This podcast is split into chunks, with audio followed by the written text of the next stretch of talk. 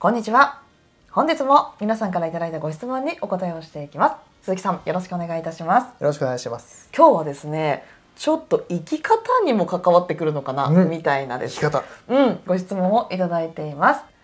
新しい趣味として動画編集を始めてみようと思ったのですが目的がありませんうん。デザインの勉強にもなるかと思い時間もあるため動画編集を学んでみようと思ったのですが特に YouTuber になりたいとか仕事にしたいといった明確な目的がなく何から始めていいのか分かりません、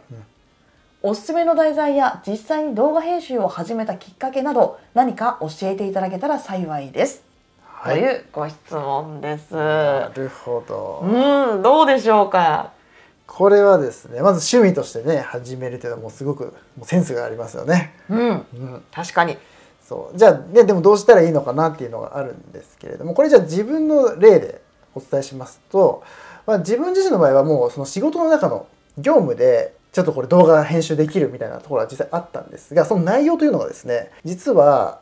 ある発表会みたいなのがありましてそのよくあるね発表会の動画をちょっとまとめていらないとこカットしてぐらいのことだったんですね。ですのでそれはま業務内の一つとしてやったんですけれどもでも例えばこの方のですね周りに例えば幼稚園のお子様がねこの方ご自身のお子さんでもいいですけどそういう発表が絶対あるじゃないですか。はいありますよね。それを親御さんで絶対取りますよね。うん。それを例えばじゃあちょっとかっこよくね編集しようかみたいなのを言ってあげるとめちゃくちゃ喜ぶわけですよね。確かにそうですよね。そう。の余分なところをカットするだけでもすごく見やすくなるっていうのがありますので、そういう身近な人ですね。そういうのをちょっと作ってあげるとか。あとはよくあるその友人の結婚式の紹介動画みたいなね。いいですね、うん、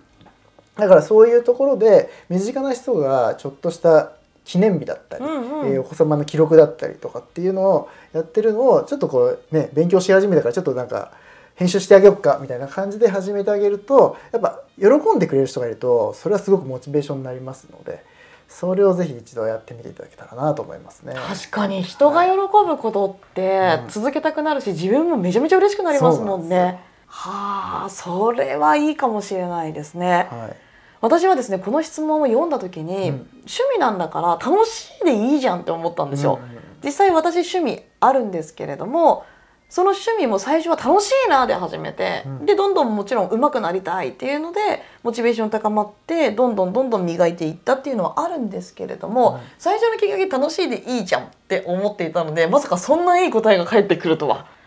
その人が喜ぶことで自分も嬉しくなってもしかしたらその先あうん。これを仕事にしたいなって思う方もいるかもしれないし。そうですね。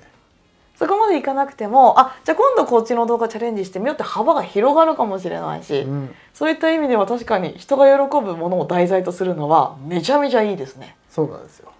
で絶対これわかんないですよ。自分もねそういう知り合いそんないっぱいいるわけじゃないんであれですけど普通にね撮ってるのをなんてまあ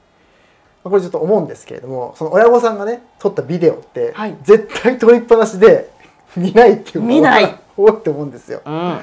なのでそれをねちょっと貸してって言っていい感じに見やすくカット編集してあげたらそれって本当に何度でもこうリピートされて見るみたいなね いう感じになると思うんですよ。ね。確かに。うちはですね妹に